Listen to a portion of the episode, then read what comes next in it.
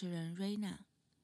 这是一间可以随身携带的咖啡厅，在这间咖啡厅里，你可以听到每个人真实在面对人生及生活时的心声。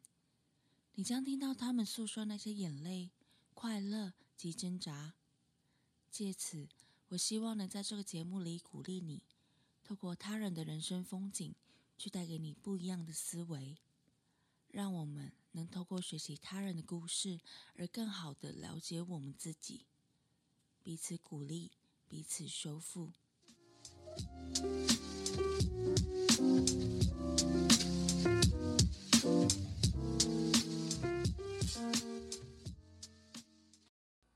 嘿，你今天好吗？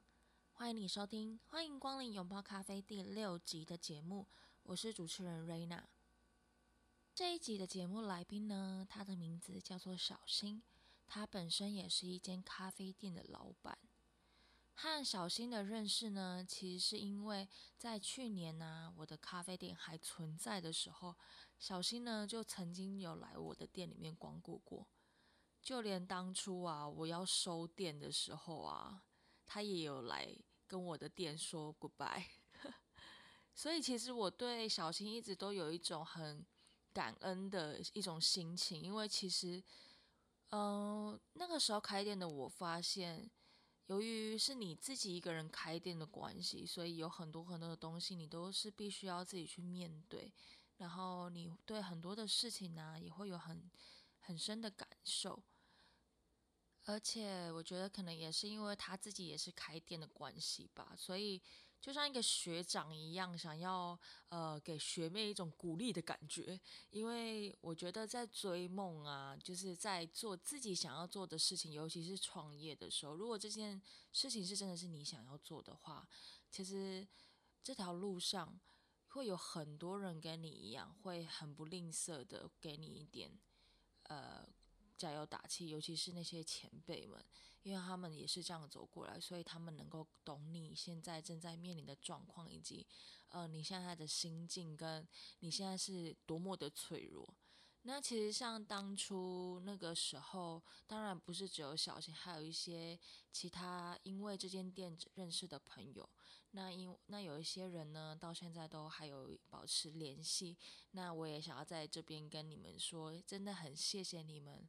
呃，一直都没有离开，然后，嗯，真的就很谢谢你们。好，那今天这一节节目内容呢，其实我就是跟小新呢有一些对谈。那主要的部分呢，会是在聊呃这个咖啡呀，就是呃在开咖啡店的这样的一个心路的历程，还有呃怎么样跟现实去做一个取舍。那其实也就是。让你有一个新的思维去思考，说，呃，你要怎么样去跟你的现实去做抗衡？当你在梦想跟现实上层面当中去做抉择的时候，那希望这一集的节目内容也可以带给你一些不一样的思维，也让你有机会去思考，怎么样的人生对你来讲才是真正有意义的呢？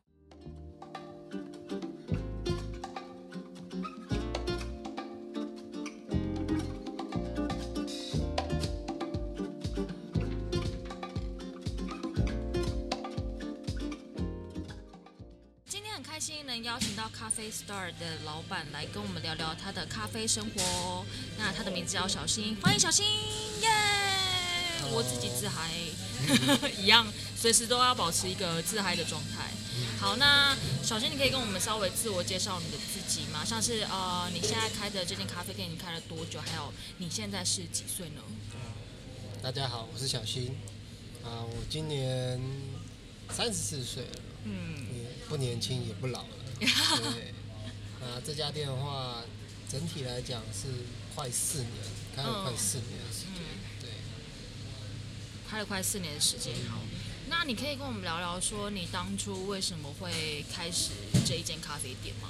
哦，这间咖啡店要开，其实是应该说是一个机缘，嗯，机缘有到才会开这家店。那会想要投入餐饮这个行业是，当兵的时候，嗯嗯嗯，对，那当兵的时候就在想说之后退伍要走什么样的日，什么样的路，嗯，对，所以想说退伍就转个行，因为本本科系是读电子，嗯，读电子对。的，，那就是退伍之后转行走餐饮业，嗯。对，才接触咖啡，嗯。然后到开店的话，大概接触咖啡三年的时间。嗯嗯，所以你之前你说你是读电子的嘛？那你之前有做过呃，就是本科系的这个这样的类型的工作吗？哦，有啊，本科系的话，我在大学，因为我大学是夜间部，所以嗯日白天的时候都是在公司行号上班，嗯。那也是走电子组装的作业员为主。嗯对，那刚好大学四年毕业之后去考志愿役士官，哦，嗯那志愿役士官考上之后，他的役期是三年，嗯嗯对，那就进去部队服役。那在这三年期间，就会学长就会跟你讲说，那你的未来的路要怎么走，你自己要先想好。嗯嗯对，那想好了就大概在当兵的第一年过后吧，就开始想说未来要不要再继续走电子产业。嗯嗯那我那时候就给自己的想法是，我要换，嗯嗯对，就投入餐饮业。嗯对，那退伍之后就找了第一家咖啡店，现在的店名应该叫手，哎小尊手做咖啡。哦，OK，哦，哦，原来如此啊！小尊什么？可是现在是，哎，最近是不是好像店比较少一点？啊，最近他们走百货，哦，走百货。对，门市的话就比较少。哦，所以就在小呃这个咖啡店里面做了做这间的话大概做了一年八个月，嗯，那也是从不会到会到后面做管理阶层。嗯，就慢慢从基层学起这对对样子。OK，那你在，所以你在之前就是做，呃，应该是说餐饮业，因为其实餐饮业跟你原本的工作的类类型的性质很不一样嘛。嗯对。对，那，诶，对了，我想再问一下，你之前做志愿役的时候，你会你没有想说要不要就直接继续做那种，比如说职业军人啊，继续做下去？哦因为我知道，就是那个配其实是还蛮不错的。哦，因为我当时进去当的时候就是志愿役军人，嗯，对，那他哦是我的阶级是士官。嗯，可是你没有想要继续下去。那时候是因为要顺便还自己本身的义务役的役期一年，然嗯后两年的话就干脆就存钱，所以总共用了三年的时间。嗯那待遇当然是会比你当义务役的薪资来讲会比较好。对啊，对啊，对啊。那就是但我知道蛮多都会就是觉得说，哎，薪水不错啊，所以就继续当职业军人，对啊。哦对啊，我的话比较不喜欢在里面的生态，哦，里面是不是比较无聊？诶、就部队里面有流行一句话，我不知道其他当过兵的认不认同：嗯计划赶不上变化，哦。变化赶不上长官的一句话。嗯，哦哦，OK，那这个的话，这个部分呢，就要看就是有没有当过兵的大家来可以去想想这句这句话是不是真的，对，在 现在社会感同身受。对，嗯，也是啦。所以后来就是选择餐饮，可是你为什么会想要选咖啡这个部分？嗯，我比较我走餐饮是想说跟客人接触吧，嗯对，所以虽然我前一年第一份工作跟客人接触的次数比较少，嗯嗯嗯，有啦，就是跟客人交谈的次数比较少，但是也是做诶、外场的时候，就嗯是还是会跟客人接触，可是就是不是我想要的交谈的方式，嗯，对，就可能比较自私，就是点餐啊，然后就没有后续，对对对。对。因为我知道，像可能如果你是走比较大公司体系的餐饮品牌的话，嗯基本上其实你不太会有什么太跟客人太深刻交流，因为你基本上就是点餐，然后送餐，对，然后就结束。哎 没错，就是这样子。对，那所以后来也是因为做了这个工作之后，你觉得是什么时候开始有这个想法，你想要开一间店？嗯，其实做第一家第一份工作的时候，就想要开属于自己的咖啡店。嗯那因为他的第一家的工作，他本身是用虹吸为主的咖啡店。那我想要做的是比较偏向于意式咖啡。对，对，那之后我又经过朋友介绍，嗯。所以我们到另外一家，它叫它的咖啡店的店名叫豆工坊，嗯嗯。对，嗯。那就去那边做所谓的外诶内场服务生，嗯。对，因为它有分外带店跟内用店嗯。两家，那就是先从内用的开始做起，但是都是做外场的工作，对，嗯，送餐啊，送咖啡啊，然后打扫环境。你觉得在就是做餐饮就是这一块的过程当中啊，就是跟客人互动当中，你觉得你最喜欢的部分是什么？我最喜欢的部分呢、就因为其跟客人实其实很多人都觉得怎么讲，就餐饮其实，嗯，还蛮多人不想做餐饮的吧，因为很累啊，就是你的劳动力时间要很长啊。哦，对对啊，而且有些，尤其是有些餐饮的工作，譬如说像可能你是在厨房啊，或者是有，而且尤其是在餐厅，很多都是那种两段班、哦两头班啦，两两头班。其实你一整天就是卡在那边。那其实那对你来讲，你觉得是哪个部分是你就是蛮喜欢，让你会想要持续就是在在这个行业就没有再再再转行再转行这样子？对啊，应该是说，嗯，第一个当然是要把咖啡当做是我的兴趣，嗯，对，那所以我才会经过这么多的工作之后，又开了算是属于自己的咖啡店，嗯，对，然后再来就是你不能去，你要喜欢跟客人交流，不管是跟客人寒暄，嗯。然后偶尔的关心，甚至于到后面的比较要好的时候会比较开玩笑，对对对对。这个话就是我比较喜欢的。嗯，你有没有？你可不可以跟我分享一些，就是可能，比如说你在呃做咖啡的这这些年当中，嗯，有没有一些小事件，或者是客人觉得有一些呃回馈是让你觉得很感动窝心的？回馈哦，嗯回馈到目前的话，就是可能有些熟客，他的话可能有去周遭的咖啡店喝过，那他会跟你讲一下他们大概的感想，那他喝完的感触是什么，然后跟我的咖啡再去做比较，嗯。对他们可能会觉得说，哦，嗯，我的咖啡可能比较合他们的胃口。嗯。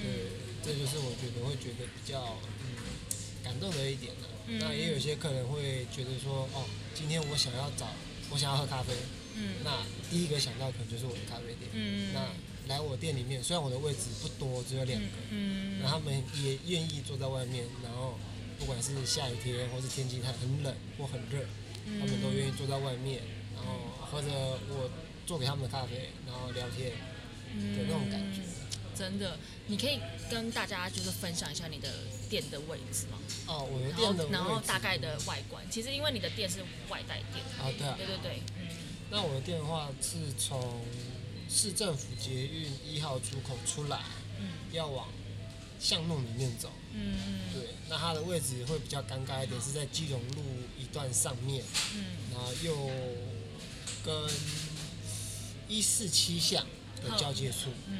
对，其实如果要讲再具体一点的话，哦就是在基隆路上有一间很大间的 Seven，然后那间 Seven 呢，它现在很厉害哦，那间 Seven 里面居然还有卖那个披萨，对，它跟达美乐合作。超傻眼的。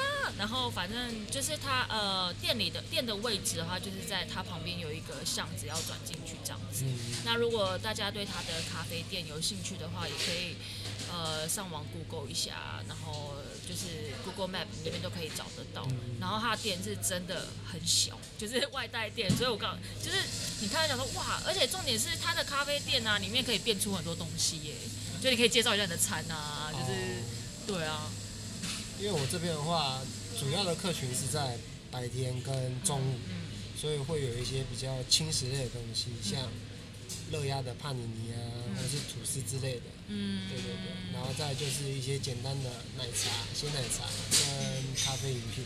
嗯，就是基本上，其实它的主要客源因为是服务上班族对，对，所以就是简单快速，然后老板人好这样，客人点了拿就可以走。对，客人点了拿就可以走，那你可不可以跟我们分享一下？就是其实你说你开咖啡店开四年了嘛，那因为我知道说，其实一刚开始并不是你自己一个人创业，所以那一刚开始的时候，你觉得嗯，这个这个部分可能会讲比较深一点。你觉得呃，有合伙人跟没有合伙人的差别在哪里？嗯，对啊。有合伙如果有人说，哎，我想开咖啡店，你觉得我要不要找合合伙人？哦，对啊。第一个，如果说你是经济条件上 OK，允许你可以开一间店的话，当然是不要合伙人会比较好。嗯那当然，如果没有合伙人的情况下，你所有东西都是必须要自己决定。嗯。没有人可以商量，没有人可以讨论。嗯嗯。对。那如果今天有合伙人，就会有意见上的不一样。嗯。那假如说今天你是两，只有你跟另外一个合伙人的话，这样是一人一票。嗯，对对对。讨论出来的结果也未必是你会想要，或是对方想要的。嗯嗯。对。好。那你可以跟我们分享说，比如说你刚开始开店的一些心路历程。你本来一刚开始想象的样子是什么样？嗯，我一开始想哦，就是大概不用店不用太大，但是没有到这么小。是真的蛮迷你的。大概一开始的构想大概是五平到十平会比较好。对，因为。结果你现在几平？现在大概一平。二点五平。对半折。二二点五平。嗯。对啊，因为还是需要有一些室内的空间让客人去做。对啊。嗯。那因为那个位置又很尴尬，又在大楼中间的风口。嗯。所以只要一下雨或是天气很冷的时候，风都会特别大。嗯。对，要租那个地方的人，就是身体的本身的条件要很好啊，不用后天训练。后天训练是 OK，所以你被那个地方训练的对很很好的。很好，就是冬天的时候吃胖一点，夏天的时候就吃，再怎么吃你也是会瘦。OK，对，没有错。好像也是蛮有附加价值在里面。对对对，但是对个人的哦，对对客人的话就比较比较不好意思了。嗯，对啊。那诶，那你这样子。你刚开始是怎么找到那个点的？哦，找网络上，就是有些会有店面出租的，嗯，对，就上去看，那它上面就会有你要的地区，你要选择找在哪里，哦，然后你的店面的条件，嗯，然后跟租金的，嗯，多寡，嗯，对啊。所以你一刚开始的时候，你就是锁定要在新一区。啊，没有，就是找找所谓的建案，就是它大概的一些配件，大概是区域都是在台北市。嗯。那它有些可能在五星街，有些可能在新一区、中山区都不等。嗯。那是因为看到这个店面是觉得它的风格很不错。嗯。当下。这这间店的店面原本是做什么？呃，我的前身是做两个英国人开的，算是比较偏道地的汉。哦，所以它也是算比较是三明治，对，轻食类的，轻食类一点。它只有卖帕林尼啊，帕林尼，然后后期才会有进一些咖啡类的饮品。哦，哦，所以性质其实也是算差相同啊。呃，只是变成说它的客单价会相对一点来讲，以台湾人的角度会比较高一点。嗯，了解。嗯嗯，找到这个地方也是。蛮厉害的，算 哎，可是那你，那你刚开始就是想要开外带店吗？就是本来就是想要开外带店。哦，本来没有，本来是想说有一些内用，但有做外带是好。哦。对，但是构想，你构想计划永远赶不上变化，这是没有错。所以你是什么样的，就是什么样的一个？决定点让你要住这个地方，因为毕竟这个东西其实跟你原本想象是蛮落差蛮大的嘛，就是二点五，本来要五五到十变二点五平，本来要室内，结果变成一个外带，对对对，就感觉吧，当下看到这个物件的时候，觉得它好像还不错，就决定是你。对，然后有很多想法，然后都可以开放在上面。哦。对，然后那时候就跟另外一个合伙人就有沟通，觉得嗯，这个店面 OK。那因为他的当初的顶浪金跟一些费用加一加的话，其实我们还负荷得了。嗯，所以就决定说要试这间又离台北市那么近，哦对啊，因为在市政府旁边，哦，所以才决定要租这间。对，那这间从无到有大概花了半个月吧。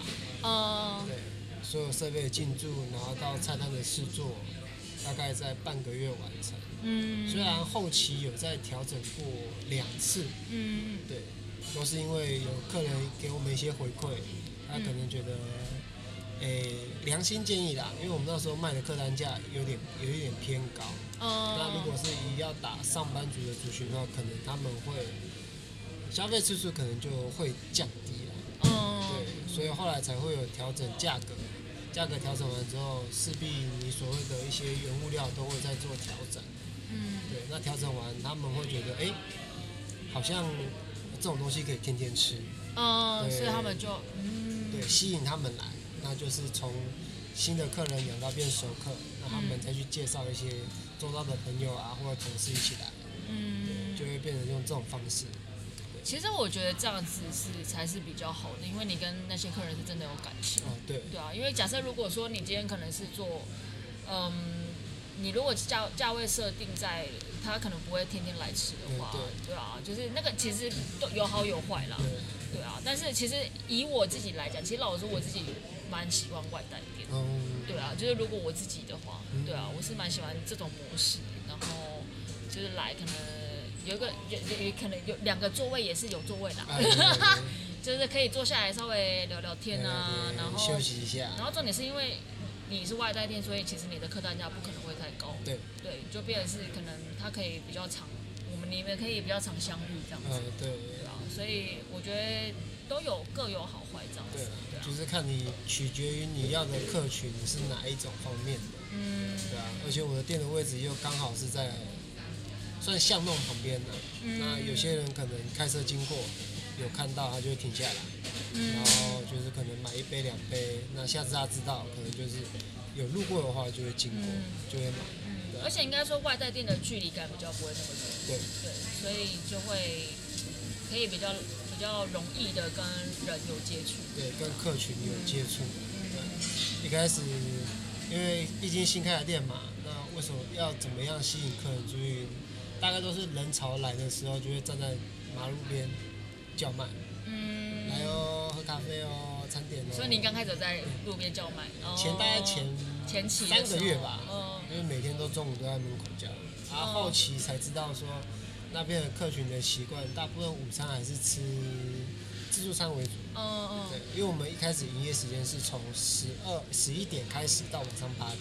嗯，对，那客群的习习，应该算他们的习惯的话，就是大部分都是午餐会吃便当，嗯嗯嗯，对，轻食的话就比较少，所以后嗯来才把菜单有做调整，然后营业时间从呃中午十一点延到早上的七点，嗯。然后下班时间打烊时间就是到六点，嗯，对，就是有做调整，嗯，边做边学这样子，对啊。慢慢调整，嗯。没有一次是到位的，就是后期慢慢的、慢慢的去修改啊，对不管是你的菜单，或者是你的价格，甚至一些原物料的部分，都是从后后面客人吃过之后，愿意给你回馈的时候，才会有听到、有吸收，才会做调整。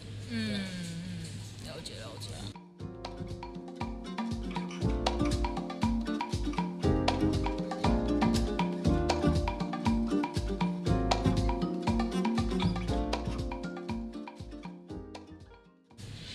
以跟我们就是稍微分享一下，你在你觉得在这个过程当中，你有没有曾经有过那种很想放弃的时候？很想放弃的时候，对，嗯，因为其实四年说真的，其实蛮久了耶。对对啊很长一段时间。你你你应该已经撑过那个你觉得最难熬的时候。哦，对，对，因为那个时间点，其实中间还蛮多个时间点是想要放弃的。嗯第一个就是可能跟合伙人的意见不合的时候，嗯。那当下会觉得说，嗯，那就是都放给你，放给合伙人做，就有点生气气对这样，那就是火力啦，弄对火力啦。都。给你。那有些时候可能，呃，自己本身有出过一些意外，哦，当下没有办法去怎么讲，尽快康复，然后哦，可以回到岗位上跟客人，就是服务客人的时候，那时候会有有点比较想要结束，嗯就是放弃掉这份工作、嗯跟这个初衷，嗯，对，然后再就是营业额啦，呃营业额，其实营业额真的是杀伤力蛮大的。对营业额，嗯，曾经最低哦，嗯，大概一天只有卖一杯吧，一杯美式吧，哦，对这是我我之前开咖啡店的时候蛮常这样子的。你那个比我更像弄。我那个对我超级像弄的，对。好，我这边必须要讲一下，其实小新呢，为什么今天会来访问他，是因为其实我当初啊，就去年啊开咖啡店的时候，就是他就有来我的店里面喝咖啡，而、而且还不喝还不止一次，嗯。所以我真的是还蛮感谢他，就是因为我觉得怎么讲，真的很多时候是你必须要到那个位置，嗯，你才能够真的感同身受，说那个位置所所要承受的压力。对，因为就是虽然说我那一间店呢，就是也是很小一间啊，然后但是有比较多位置啊，比我大，比。对，比你大比你大，而且还有沙发，还对好像还蛮不错的，还可以坐蛮多包厢。对，还有一个包厢，好像没卖。对，但是就是呃，一刚开始你的确就是要用很多你的怎么讲，你要去很确定你的初衷，你为什么要做这这这件事情，然后你要坚持下去，然后但是这个过程当中的确有很多东西是你在夜深的时候，你真的是哦睡不着啊。嗯，因为比如说，就像你讲那个营业额啊，营业额是一个很实际的东西。你一刚开始真的就是只能烧钱，对，但是你的确就是有一个所谓的咖啡梦在那边嗯，你真的也是。因为你说你之前做过，比如说像服务业啊嗯这样的行业，你也是因为这个行业，你知道其实你是很喜欢跟人接触的，跟他们有一些互动。那嗯其实对我来讲，我当初的心情也是这样，就是我也是蛮渴望说跟大家能够有一些接触啊，然后有一些对谈，然后希望每个来到我店里面的人，不只是哦他只是来喝一杯咖啡，而是我们真的有一些交流这样子。对，所以呃，对啊，就像你讲的，嗯，那你可以跟我们分享一下，你大概是呃从开始到你真的回本，你觉得花了多少时间？就是不要不要有赚，就是真的有打平，不要亏钱的时候。平哦，对，到现在都还没。哦，真假？对，真假的？到现在都还没。哇，嗯，就是还在努力啊，因为毕竟你今天到后期变成一个人做的时候，嗯，相对的你的支支出跟你所谓的收入就会减少。对，对，那当减少的时候，你要持平，其实你不要自己再额外丢钱进去就算不错了。嗯，对，不要再想说把之前投进去的回本，那比较比较难啊。对啊，因嗯，为毕竟当初跟合伙人一起做的时候，两个人都要生活。对，那当初起初的时候，薪水并不多，那就是两个人就是也是咬牙撑。对咬牙苦撑的、那嗯，当有开始有盈余的时候，一个人到那时候拿过最多大概一个月才两万多块吧。对嗯啊，，那到后期一年半之后，两个人拆伙，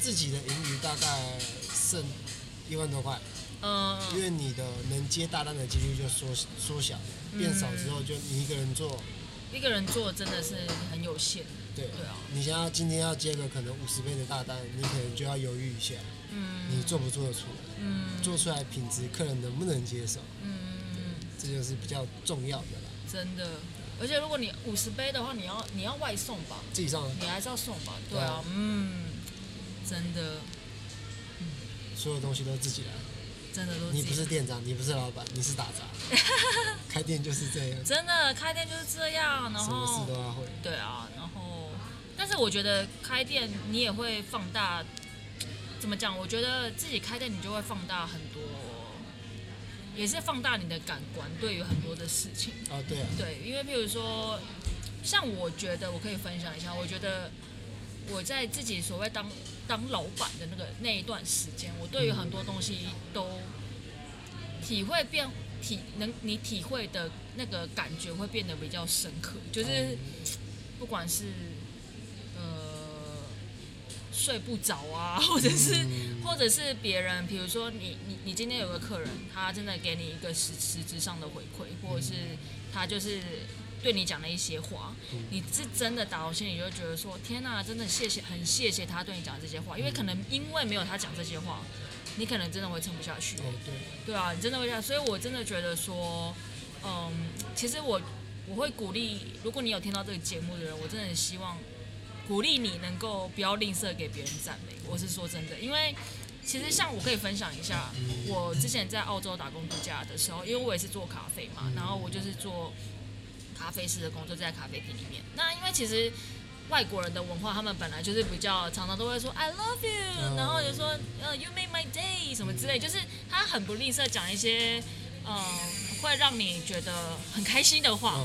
譬如说像有些时刻，可能因为我之前我们的咖啡啊的杯子啊，就是我们咖啡杯子是白的，然后有时候因为你也知道，就是不是说每一个时段都会这么忙，然后所以有的时候我有空的时候，我就会写一些话在上面。然后，譬如说我我就写什么 “You are strong” 什么之类的，就是我会想要做一些可能可以鼓励到别人的事情这样子。然后之前就有客人跟我分享说，他就是他，因为我是我没有每天做这件事，就是我就是有空的时候稍微就是写一下这样子。然后就其中有个客人就说，他就说哦，他就回来问老板，他就问老板说，哎，这个是谁写的？他就说他那天本来觉得很软弱这样子，就是他觉得哦，就是没有什么力气。然后他就看到那那句话，就是很简单一句话，他就觉他就觉得哦，就是被鼓励到，这样觉得很开心。然后他就说他把那个杯子啊放在他家那个，就是他们外他们有那种就是厨呃不是厨房，橱柜，呃那个叫什么？冬天很冷的时候不是会烧柴哦，呃的那种柜子上面，我有点忘记那个叫什么，反正你们懂 懂懂我在说，对，不壁炉上面就是有一个空间这样，他要放在那边，然后就觉得就是这件事情很可爱这样子，然后甚至有一次。有一次啊，嗯，我我我之前有在澳洲时候待过两间店，然后其中一间店呢，它是越南餐厅跟咖啡店结合在一起，然后所以，我基本上其实我是什么都要做啦，就是我餐厅也要部分也要做，然后我也要做咖啡的部分这样子。然后我记得有一次，就是那一天真的很可爱，就是他是一对年轻的夫妻跟两个小朋友，然后。那个小朋友真的就是天哪，你就觉得天哪，你真的要融化。他就说，因为他就吃完那个粉，就是那个越南河粉，对。然后他吃了那个粉，然后他就说，呃，他的意思就是说，哇，这是我吃过最好吃的粉，这样。然后我就听到就觉得天哪，怎么这么好？真的是，你真的会觉得很暖很暖心。然后甚至甚至有时候。譬如说我那时候也有去另外一间店，然后那间店的话就是比较就是比较傲视那种，就真的就是咖啡店啊，然后卖一些轻食啊，然后之类的，然后就是也会客客人，比如说就在在在你面前喝一杯之后，他就说这这杯咖啡你真的做的很好喝，这样子。就会这样跟你很不吝啬的跟你做，就是有一些回馈，然后鼓励你这样，然后就觉得说其实你在做咖啡这件事情，其实不是只是在做咖啡，就是。你会觉得你会知道说，其实你做这件事情是有意义的，因为譬如说像，呃，以澳洲人的习惯的话，他们就真的认真每天都要喝咖啡，所以，呃，尤其是我待的那个城市，因为我待墨尔本，所以墨本本来就是一个咖啡之都，大家都大家喝咖啡，就是他每天早上一定会来买咖啡，然后这你这个咖啡等于是他开机的关键，所以你就会觉得说，你其实不是在做咖啡而已，你是在做一个很重要的工作，你你觉得你的工作是很有意义的。对啊，所以好，我今天就刚刚讲那一趴故事呢，其实就真的是希望说，呃，如果你有听到这个节目，你真的如果可以的话，请不要害羞给，就当你觉得某个人啊，他可能端了一个很美味的餐点给你，或者是他做一个很很好喝的咖啡，就是请你不要吝啬的给他赞美。对，因为其实你可能觉得这只是一个很短暂、很很短的一句话，说，哎，这个真的很好喝。或这个这个很好吃，可是你不知道这这件事对那个接收到的人意义有多大。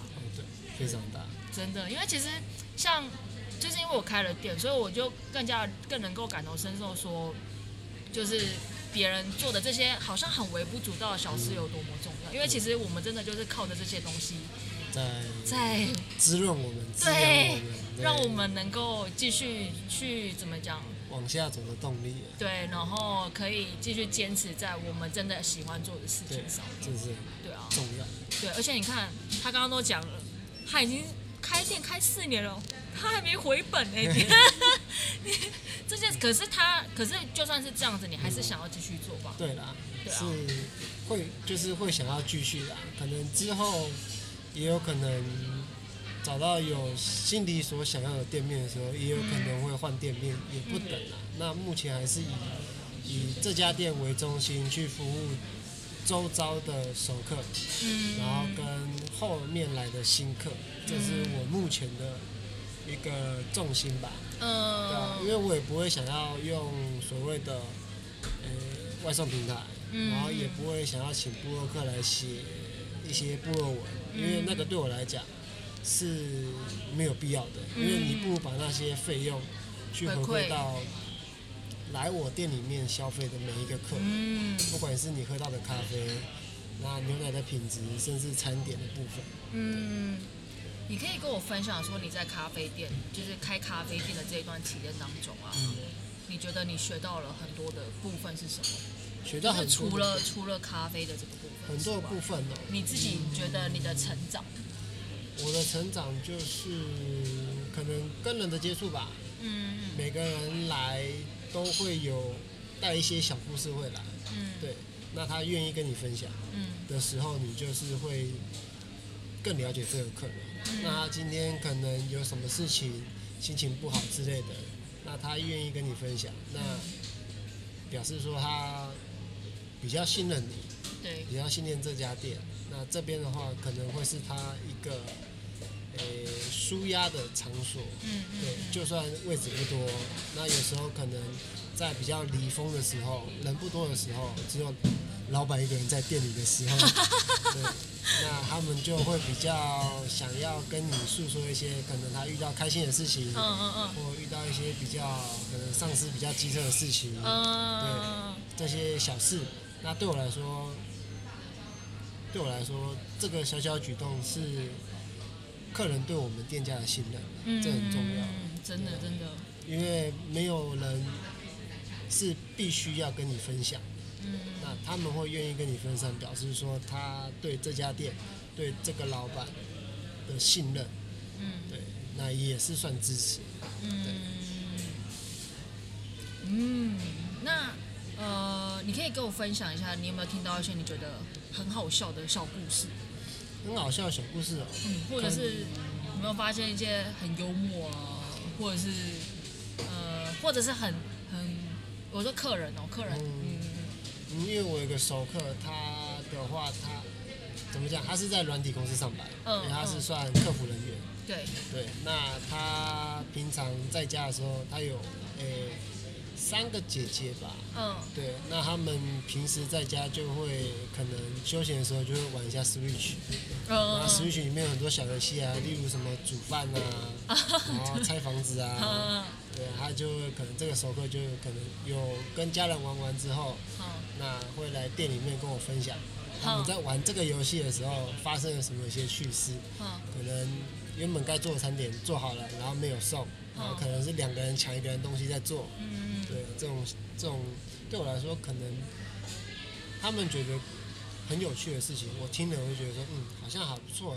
那你有加入他们的行列吗？没有，因为我没有时间可以玩。哦，也是啊。对啊，哎，那你这样，那你跟我们分享一下，就是呃，你的你的应该是说你一整天的哦，就行程吗呃？行程，对对对，哦一整天的行程，让我们来了解一下咖啡咖啡店老板就是背后的辛酸血泪，不是啊？哦就一整天的行程就是早上六点半到店里面，对然后做开发的动作。开坝就是势必就是主要的生产器具，咖啡机一定要开然后热水器那些之类的，然后再来就是备今天一天要卖的食材，像沙生菜啊、番茄、小黄瓜，然后一些肉类的东西要拿出来退冰。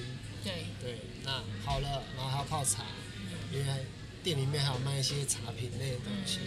那做前置每天现泡，对每天现泡，那前置作业做完之后就拉开铁门就营业，等待我第一个客人来。对，所以这个时间就会比较是自己可以利用时间，嗯可能有些东西要补，茶包要包，然后可能有些地方要做打扫的部分，就是趁这个时候赶快弄一弄。嗯对，那客人来的时候大概都是落在八点左右，嗯八点到十点这段时间会一波一波的来。这边的客群就是有些可能八点上班，有些可能九点上班，嗯。不等，然后就是客人就会陆续陆陆续的来，嗯。做完之后十点到十二点这段期间就是我出去补货的时间，哦，所以你还哦，你出去补货，那店怎么办？点完拉下来，哦，你就直接出门就对，啊哦，就上面写个说外出购购物，哦，然后等一下回来这样子，哦，OK，那就是可能去附近的全联，或是有些比较量会比较大的话，可能就去附近的市场，就骑摩托车去附近的市场买一买回来，然后做处理，然后就是准备迎接十二点到两点半这段时间的客人。嗯。对，那这段客人的话，可能吃的餐点会有比较多，然后甚至有些人是吃外面的自助餐，吃完可能回公司会顺顺道带一杯他们觉得下午的精神粮食。嗯对，可能有些是喝咖啡啊，有些是喝茶类的，嗯有些喝什么鲜奶茶不等。嗯对他们来说，可能就是顺手嗯带一杯，路过就带一杯回去。嗯对，那下午的话就是可能在做一些隔一天的准备，嗯嗯然后等待有公司行号订大单。嗯嗯嗯，等待有公司行号对对因为下午的话，你现在最多可以接多少？就是你一个人的情况之下，二十杯吧三十杯紧绷30杯。OK，对哦。对大单如。果你现在是在那个就是新一区附近的话，可以可以可以可以可以可以可以。这种单的话是可遇不可求，大概一个月遇一张，遇到一张其实算就还蛮偷笑的。嗯，OK OK，然后大概到下午要四点四点半的时候就开始慢慢做部分打扫清洁，嗯嗯嗯。然后就等待时间到打烊，嗯。那下了班就是回家，嗯。对，然后做一些记账的动作，嗯，然后休息放空，放空。一。天就结束通。常几点睡觉？通常哦不一定呢，有时候大概十一点，有时候大概十二点，嗯，对，看当晚的状况。然后你六日又开，我开礼拜六，礼开礼拜拜六的话就是十点开，哦会比平常晚大概三个小时、四个小时。对他只有月休四天，对不对对？只有休礼拜天。对，正常例假日是月休四天。嗯那如果遇到红字，就看心情要不要开。哦对，因为遇到像接下来的端午连假四天，我应该是休息啦。因为连假四天哦又是好天气的话，几乎待在台北市的人很少。，真的真的，四天连假营业额算一算，大概跟我礼拜六开的营业额差不多。你说总和吗？四天加起来 太可怕了。如果四天总和的话，那我应该嗯，那还是休息好了。对对啊对啊，也是啊。啊，因为假日礼拜六的营业额就是开着当曝光啦，因为有些还是会有观光客。就说哎，我在这里。哦，这样子。对对对，跟他讲说我有开，你可以来吃早餐，可能来喝下午茶，来带一杯咖啡都 OK。嗯，对，因为你不开就少了一个曝光机会，房租还是要缴的，这比较实在。房租还是要缴的。对啊，因为你只要不开店，成基本的成本都在烧。嗯对啊，你开了店还可以稍微拿回一些些啦，但是不会到全部啦，但是至少可以帮你分担一些。对就有开有机会这样的一个有开有机会的概念。有时候礼拜六开，可能附近的有些公司哦、开会，他们就是礼拜六用利利用礼拜六来开会，那可能就跟你加饮料，哦那你就赚到了。嗯那就是偶尔的大单的，嗯也算小单呐、就是大概四五杯，加一加也两三百块，不无小补啊。不不是不无小补，也是。嗯，好啊，那你可以就是跟我们分享一下，呃，因为其实你是一个蛮，其实你我发现其实你还蛮，你你除了做咖啡之外，你也蛮爱喝咖啡，就是你真的会认真去很多头很多店，因为像之前就是，对、哦你之前就是认真跑跑很多店，对。对啊对啊，因为像我觉得我有时候是就是蛮累的，哦对。对啊，我会想要跑咖啡店，是因为之前参加一个活动，就是咖啡界里面有有些人集合起来一起举办的，那个叫做“老板外带一杯梦想”。嗯对，虽然我没有参加，我店我的店没有去参加这个活动，但是我个人有用我额外的时间去跑跑，大概我跑了两次吧，参加两次活动。嗯那加一加应该也超过五十家的咖啡店。嗯除了这些以外，自己也有比较喜欢的咖啡。嗯对，嗯有些就是可能跑活动，然后之后认识了，然后就会跟老板关系比较好。嗯对啊，你有没有遇到哪些其他的老板你觉得很有趣？老板很有趣哦。嗯可是有一家已经要退休了，他叫他叫 Push One。啊什么 Push One，Push One？对，它 push 吗？是对 push 那个推的那个 push push one。不许万，哦，在哪里啊？昆阳站、哦昆阳捷运站附近，然后但它是靠近八德路，哦，他最快的话到没有意外的话大概到七月中真假的啊？你说他退休，所以他老板年纪很大，啊，没有很年轻，哦，哦是店要退休不大。对，就是 对，因为身体有些状况，必须要先休息一健。康是真的比较重要。然后就是刚好刚好有遇到这个机会，那就刚好把这这间店就是顶到出去，啊，就顺势到七月走，就休息了，然哦后接下来就换新接的人来承接。哦，那你说他是你觉得很有趣的老板，哦，对，怎么个有趣法？嗯，其实他是算以咖啡拉花来讲的话，他是比较算前辈，前辈哦。他是，拉可是你说他很年轻，然后他又是前辈，对，等一下这是什么奇怪的组合哦，那他几岁开始？可他大概能二十十八？二十岁左右就开始了。哦，对所以它很厉害，就是拉花的部分，对，怎么个厉害法？嗯，几何图形都可以拉。几何图形对，啊？现在比较流行就是可能拉松鼠，啊，然后就是我他们的他们的说法是用很多的图案去组成，像一般我们会推圆，然后再就是郁金香，嗯嗯嗯，然后再就是叶子，对，就是基本的那对，些，基本的一些基本功结合成对结合成一一个图，对，可能像鹦鹉也可以，松鼠嗯，啊，甚至有些人会画狮子。对对对，这种东西对他们来说也是经由时间的历练而成的。对，几何图形是一个什么样的概念？然后等一下一定要来查一下。就类似像它可以用四个叶子去组合一个正方形，哦，对可是它可以变得花样的很多，对，很多。哦，那可能它的它的基本功比较稳，然后它又是在比较咖啡台湾在咖啡刚起步的时候，就是刚好坐上这艘船，然后嗯，就顺势的有参加很多台湾的比赛。赛事，然后到后面有得奖之后做拉花的评审，哦，他几呃，他叫什么名字？他叫我都叫他小小普，小普，对，诶、水水部的普，小普，哦，水部的普，一个一个三点水，一个普，对对对哦对，小普。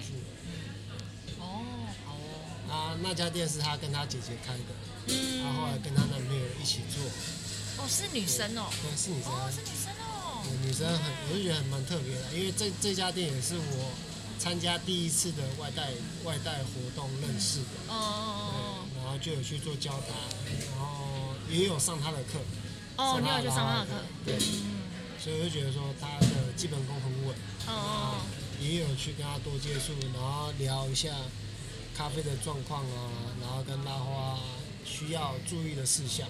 嗯，对。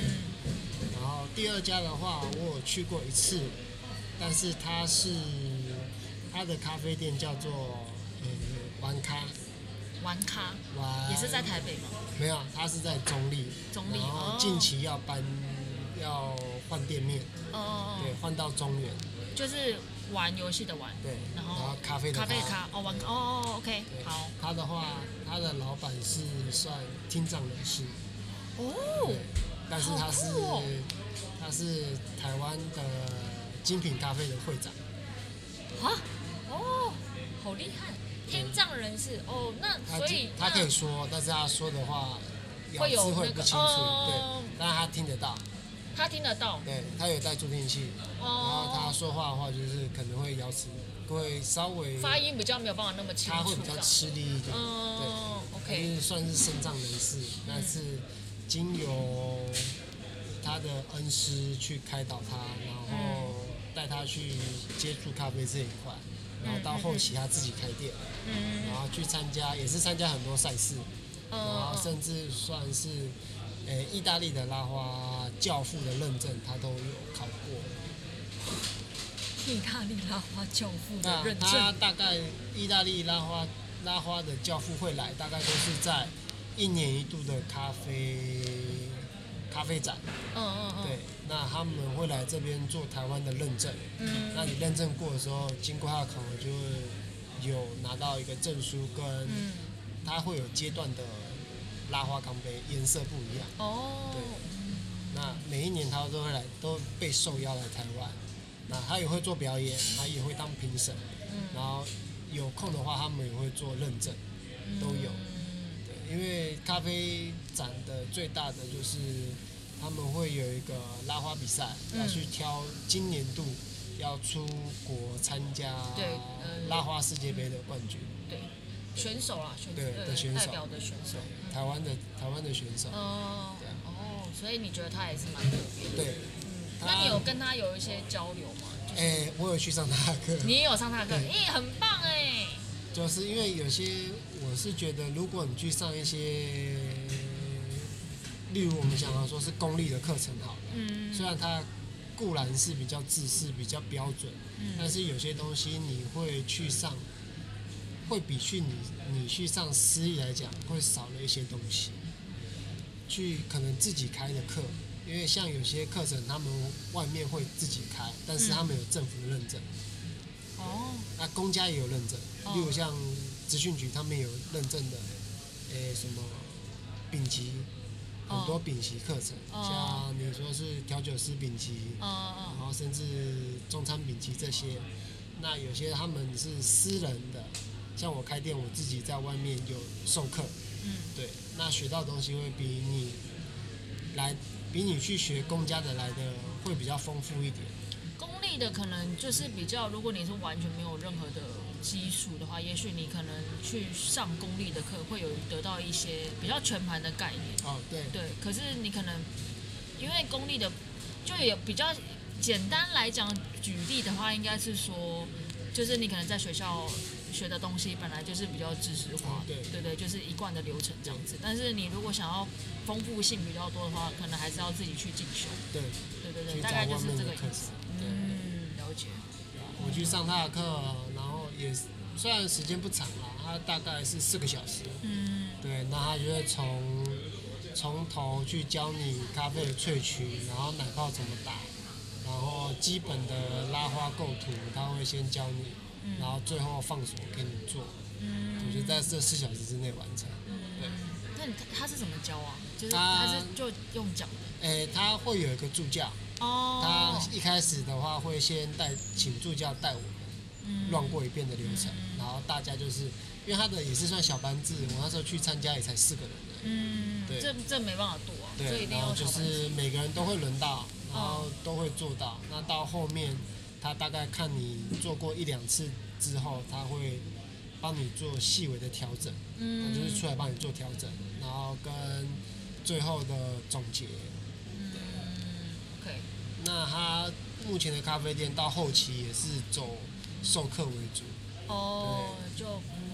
因为对他来说，如果说边营业边授课的话，他会比较吃不消，因为哦只有他跟他的学徒哦，就两两个也是两个人，两个人在做哦，对。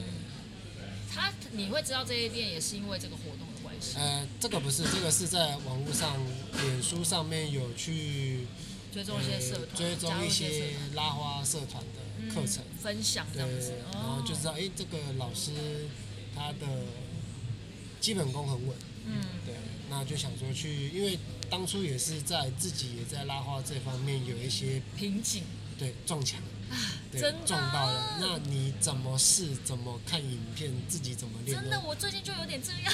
对，就过不了。我最近觉得说，到底为什么发生什么事情？我一直就是卡在一些地方，对自己看了会觉得到底到底 为什么？到底为什么会这样？就是有一个盲点，你知道吗？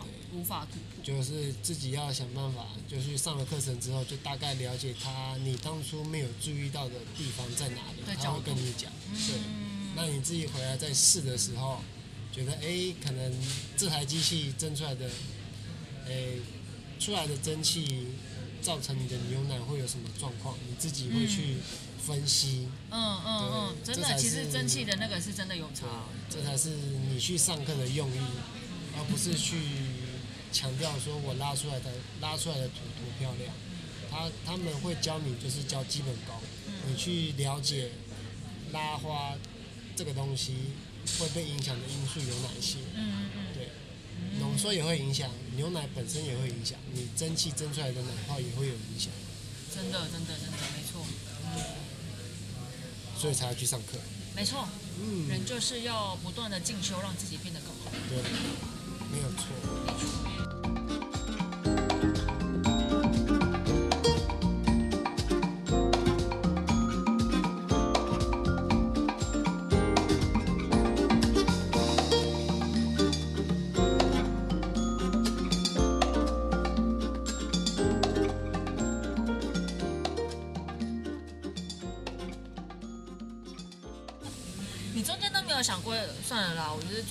其他的工作，有想过吗？试试看别的。嗯，曾经有想过是我把这间店收掉，嗯，然后这大概是发生这大概是发生在什么时候？就是什么时候？这四年当中的哪一年？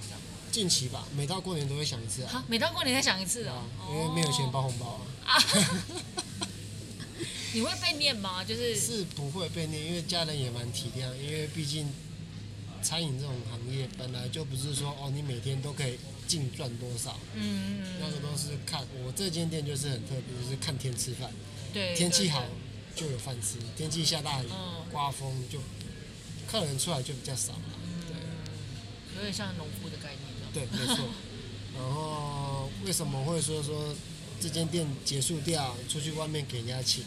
因为你出去外面给人家请，你每个月都有固定的薪水，对就算你再怎么拼，就算你再怎么不拼，都还是那些薪水。对对对那他、自己开店就不一样，你再怎么压力承受的不一样。你再怎么拼，但是事实上反映回来的金额、营收进来的，你跟你的想象不一样的时候，你就会想说啊，靠腰，那我干嘛这么累？直接休息就好了啊。觉得很气馁，真的。就休息休息之后去给人家请一个月至少两万八、嗯，我这边的熟客都说啊，你做那么辛苦干嘛？你这样做一个月才领一万多、两万多，对不对？这就是为什么可以撑那么久，就是第一个，客人给我的感觉，嗯，告诉我说，有我在，他们才会有所谓的一天的精神对精神支柱。嗯，那对我自己来讲，钱虽然固然重要，但是兴趣支撑一天会比钱重重要的。应该是说，我觉得怎么讲？我觉得其实如果你要赚钱，其实有很多的方式。可是真的能够让你的，应该说活得有意义吧？嗯你觉得其实这做这件事情蛮有意义的，因为就像我刚刚举的例子，我在澳洲的时候，我可能会觉得说，因为真的认证，他们就是每天需要一杯咖啡，所以他们你就会觉得说，哎、我做这这件事情，其实你是有一个使命感，嗯对啊，而且尤其他们当你跟这些客人，你甚至你们其实是共同陪伴彼此成长，对，对，然后每一天都会见面，每一天都会见面，每一天都会跟你寒暄，对，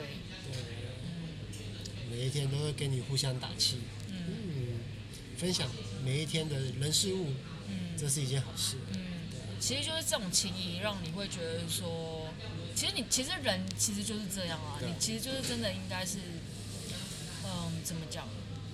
透过这些方式方式，然后，嗯，去接触、去交流，对，然后让你的生命更加有意义吧。对对啊，因为我觉得，其实像我，好，我可以再跟你分享一下，嗯就是像我，呃，我觉得开店啊，或者是你创业啊，或者是不管做什么事情，你其实有的时候我，我觉我发现，其实当我做这件事情的时候，譬如说我现在要开始一个 podcast，、嗯，然后其实是因为我想要给自己一个可以接触别人的理由。嗯对，对，就是，而当你去做这件事情之后，当然，就是我觉得跟别人的互动对我来讲是一件很棒的事情。嗯然后我一直都我自真认真的觉得说，因为不管是我以前旅行的经历啊，或者是我做过了很多不同的工作，嗯当然有些工作我有曾经过做过一些工作，比如说就像你讲，你也是有做过主管啊，嗯你有做过很基层的工作啊，就是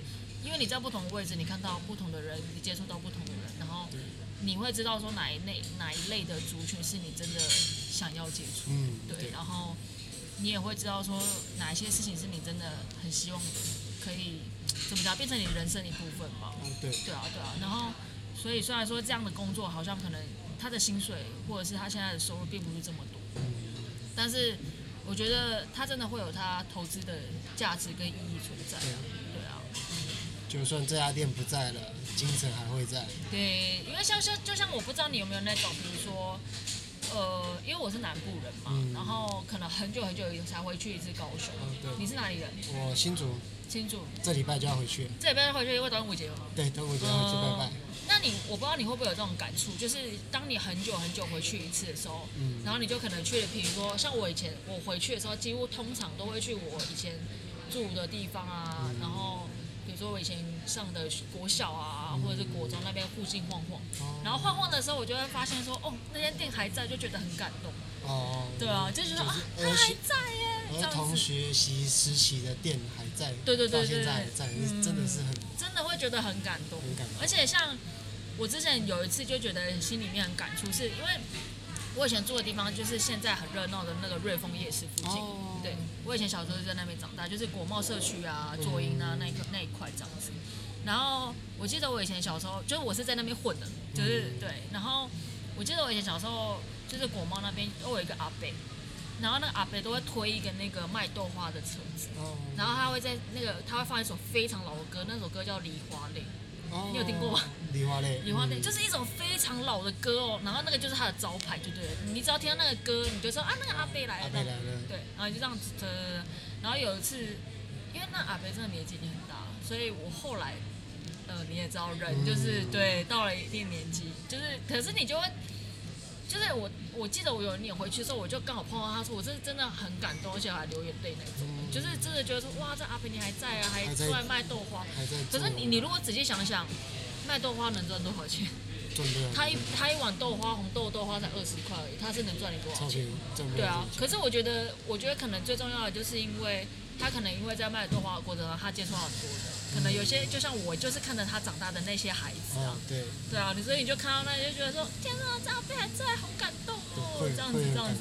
对啊，所以我觉得 maybe 就像 maybe 我不知道是你你是不是这样想的，但你可能对某些人来说，你就是像那样子的一个存在。哦，对啊，对，对啊，就是我觉得不要不要，嗯，可能要去怎么讲，发现自己的价值吧。嗯就是你可能要去更多的发现说，其实你在做这件事情，当然是说这件事情应该说，当然首决条件是它是真的你喜欢的事情，对啊，你的兴趣去支撑你做这件事情，对，然后在别人的心中有一定的价值存在，对。然后就算这家店休息了，暂时休息，或是可能之后也不开了，那人家想到喝咖啡的时候就会提起这家店，嗯。这就是精神突。然突然想到一件事情，就是我们常常聊的，因为其实我跟小新，我们常常有时候都会那个回一下现实动态，对对对，然后突然想到一件事，就像比如说一个最简单的例子好了，就是一洗啊，哦，哦，一洗一洗要一洗已经一洗已经收了，已经收了，对，就是好一洗呢，这就是一件很很很特别的店，应该说富有魔法的一家咖啡店。对对对，然后这间一席的老板是呃是一个非常温暖的大哥这样子，然后你去他的店里面，就是会觉得怎么讲，嗯、因为像我自己的经验，其实我我没有说去过一席非常多次，嗯。但是去的时候，就是我记得我那时候去第一次去的时候是要开店之前，嗯，然后那时候我就是就是因为我哥跟我朋友去嘛，然后他就是怎么讲，我反正我们就有聊到说，就是哦，我想要开店这件事情，然后我们就有有问一下老前辈的意见啊，说你觉得开店要怎么样啊，怎么怎要么具备什么？要具备什么样的，然后他就会跟你分享一些他的想法这样子。可是你当下就会觉得说，哇，这个大哥真的是很很温暖诶、嗯就是他不会因为说他是一个咖啡界的老前辈，而且他其实真的蛮有名。如果你是有在喝咖啡的人，你都会知道他是谁。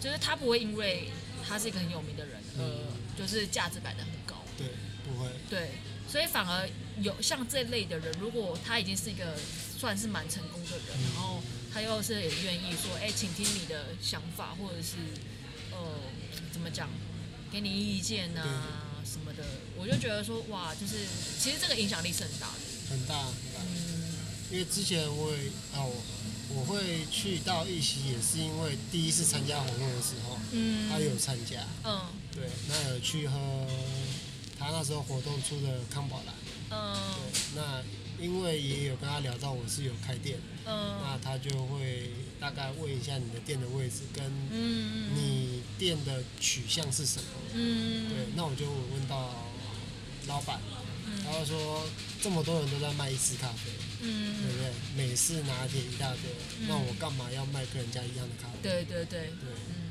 那他就是说他卖比较特殊一点，像康宝蓝啦，对，各种风味的康宝蓝，嗯对，嗯。像维大利，对。这个就是很让人家，嗯，会回味的东西啦。对啊虽然现在已经跑到高雄去了，跑到顶家去了。就是诶、不不是只有高雄，就是他他现在菜单里面所有的东西都分散到各地对了，，分散到各家咖啡店里面去。嗯所以他对咖啡界的贡献其实是蛮多的。嗯因为像之前他也有做过跟冲绳的咖啡店家的交流活动，嗯嗯他们邀请他们来台湾参参办市集，嗯然后他们到冲绳去做咖啡事情，对，都有。嗯那这位前辈他算是对咖啡界来讲的话，也是一位值得尊重的前辈。真的真的真的，而且就像就像虽然说他的店已经因为某些原因就没有办法再继续了，所以但是他真的在我们的心中留下了一席之地，这也是他为什么当初要叫一席的原因。对，就觉得哎、他我觉得他真的取这个目故名字是真的蛮蛮浪漫的嘛，也不是啊，也不是浪漫，就是就意义很深对深刻啊，嗯深远。虽然他的店里面真的就只有一个位置，对那他也是让大家的心中有他一席的位置。真的就是有给他一个位置这样。对，当你想到喝咖啡，或是当你聊到咖啡的时候，就会把它提出来讲过一次。对，就像我们现在这样。没有错。好哦，好，那今天呢，其实我们真的也聊了很多，就是聊聊你的咖啡的生活啊，比如说为什么开店，然后是什么样的原因让你开始想开间店，然后这中间的过程，还有一些挫折，然后跟嗯，真的，嗯，还有一些我们喜欢的咖啡店，然后你觉得咖啡做咖啡这件事情对你来讲的意义是什么？这样子，对。那接下来你觉得你会继续下去吗？就是这间店，这间店的话，目前还是会，嗯还是会继续下去，可能也是要看机缘的。如果有找到自己心目中想要可的店面，嗯对，那可能就会做所谓的迁移的动作。嗯那因为目前都还没有看到，因为可能有些对，是这个就是机缘啊。如果有遇到，就会做这个动作啊。啊，如果没有的话，目前的话还算是都在维持现状。维持现状。对，嗯，好的，那今天真的非常谢谢小新来跟我分享他的，就是现在咖啡，呃，现在开店的一些心路历程，还有一些想法。真的很谢谢他，就是拨空，然后让我可以跟他有这样的一个访谈的机会。